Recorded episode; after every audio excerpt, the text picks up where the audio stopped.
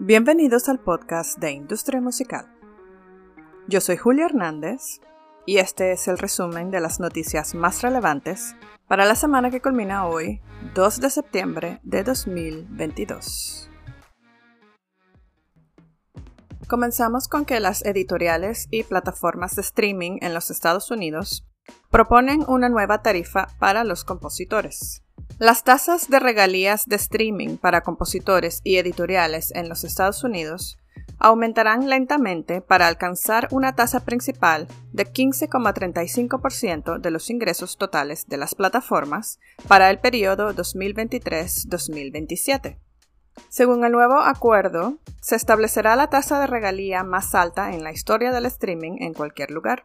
La tasa principal aumentará del 15,1% en 2023 al 15,2 en 2024 y luego un aumento de medio punto porcentual en cada uno de los tres años restantes, alcanzando un máximo de 15,35 en 2027.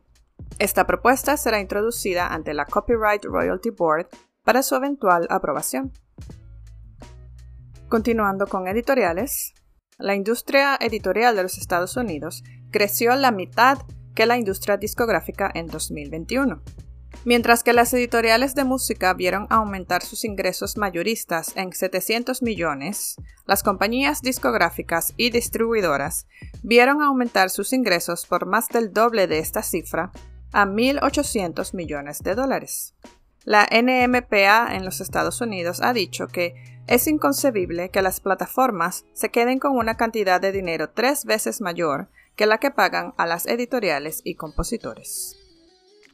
Seguimos con directo y es que Coldplay vendió 1.4 millones de entradas para las fechas de su gira por Europa y el Reino Unido en 2023, lo que los convierte en uno de los artistas con las giras más grandes de todos los tiempos.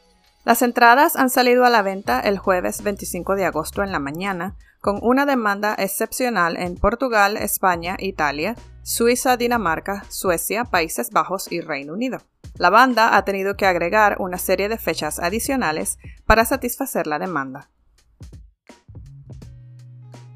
La plataforma de blockchain para financiación Opulus, lanzada por Dito Music el año pasado, ha lanzado una nueva iniciativa para la compra de catálogos musicales a través de un nuevo proyecto de adquisición de música accesible a las masas.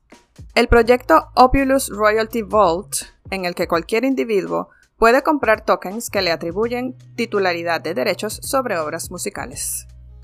Continuamos con que Sony Music Entertainment está demandando a Thriller por incumplimiento de contrato, alegando que la aplicación de redes sociales para compartir vídeos no ha realizado los pagos durante meses y después de recibir un aviso de rescisión, tampoco ha retirado el catálogo de música de la compañía. La demanda por infracción de derechos de autor busca daños y perjuicios y una orden judicial para detener el uso continuo de las grabaciones del sello por parte de Thriller. Seguimos con que Yellow Heart anuncia el primer reproductor de streaming de música NFT. Una barrera para la adopción de este nuevo formato ha sido el hecho de que los fanáticos no pueden reproducir canciones y álbums NFT de forma sencilla como lo hacen en plataformas de streaming como Spotify o Apple Music. El reproductor de streaming de música NFT de Yellow Heart hace posible que los artistas continúen obteniendo una ganancia justa por su trabajo y facilita que los fanáticos descarguen y reproduzcan su contenido de audio y vídeo favorito. Continuando con NFTs, es casi seguro que Muse obtenga el primer lugar de ventas en el Reino Unido con Will of the People, lanzado en este formato a través de Warner Recordings, haciendo historia en el proceso. El noveno set de estudio del trío británico se lanzó con una edición limitada de Digital Pressing, un formato independiente pionero, creado a través de una asociación entre Warner Music y el mercado especializado en NFTs ecológicos Serenade. Y para finalizar, se espera que el catálogo de grabaciones de Pink Floyd se venda por entre 500 y 600 millones de dólares. La semana pasada, el Financial Times informó que Hypnosis Song Management, respaldada por Blackstone, estaba en la carrera para adquirir el catálogo.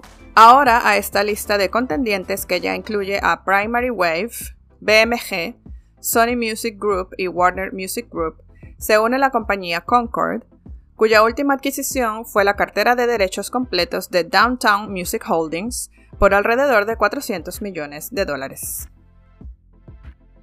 Recuerda que para ampliar cualquiera de estas noticias y muchas más, puedes visitar nuestra página web industriamusical.com, seguirnos en todas las redes sociales y suscribirte a este podcast que sale todos los viernes en tu plataforma favorita. Hasta la próxima.